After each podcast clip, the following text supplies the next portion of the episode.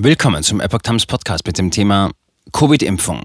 Bundesverfassungsgericht weist 230 Anträge zur einrichtungsbezogenen Impfpflicht ab.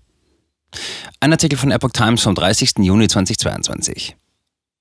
Manche Anträge gegen die einrichtungsbezogene Impfpflicht werden im Keim erstickt. Andere werden zwar abgelehnt, erhalten aber immerhin eine Begründung.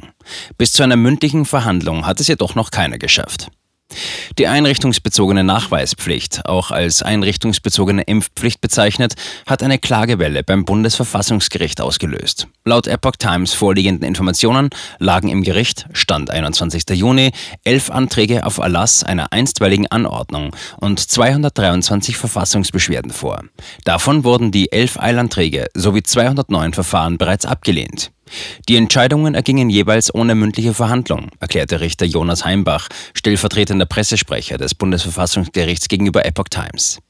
Da eine Verfassungsbeschwerde zurückgenommen wurde, sind derzeit noch 13 anhängig, heißt es weiter vom Gericht.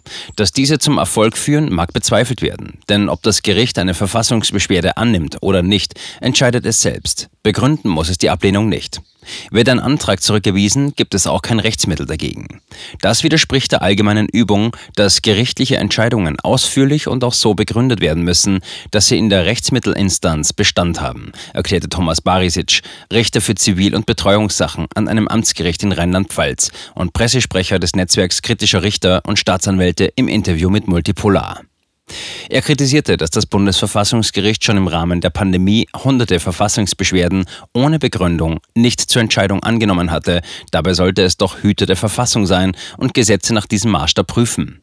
Es mutet äußerst seltsam an, dass wir ein Gericht haben, das im Moment über die elementarsten Fragen von Leben und Beruf entscheiden soll und dies überwiegend einfach ablehnt. Ohne Begründung, so Barisic. Entscheidung kurbelt Fachkräftemangel an. Einer, der es immerhin zu einer begründeten Ablehnung gebracht hat, ist der Heidelberger Rechtsanwalt Dr. Uwe Lipinski. Am 27. April 2022 hatte der erste Senat unter Präsident Habart die für 54 Personen eingerichtete Verfassungsbeschwerde zurückgewiesen. Bei den Antragstellern handelte es sich überwiegend um Beschäftigte im Gesundheits- und Pflegebereich. Das Gericht wertete die Verfassungsbeschwerde als teilweise unzulässig. Soweit sie zulässig sei, habe sie jedoch keinen Erfolg. Die Richter sahen zwar die im Infektionsschutzgesetz geregelte Covid-Nachweispflicht als einen Eingriff in die durch Artikel 2 Grundgesetz geschützte körperliche Unversehrtheit, dieser sei jedoch verfassungsrechtlich gerechtfertigt.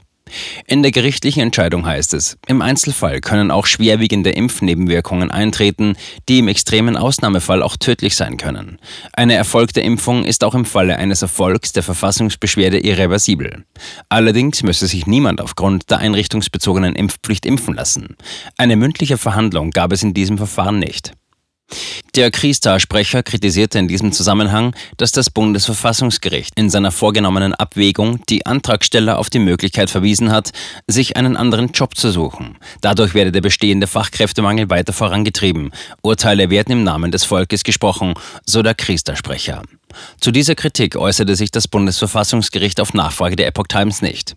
Der Fachkräftemangel, der sich aufgrund der einrichtungsbezogenen Nachweispflicht verschärft hat, blieb unkommentiert. Mehr als die Zahlen zu den Verfahren gab das Gericht nicht heraus. Ich bitte um Verständnis, dass ich darüber hinaus keine Stellungnahme abgeben kann, erklärte Heimbach. Mit guten Gründen habe der Deutsche Bundestag die allgemeine Covid-Impfpflicht abgelehnt, argumentiert Barisic. Nun gäbe es aber zahlreiche Angestellte, die arbeiten wollen, aber aufgrund des Infektionsschutzgesetzes einer Nachweispflicht unterliegen.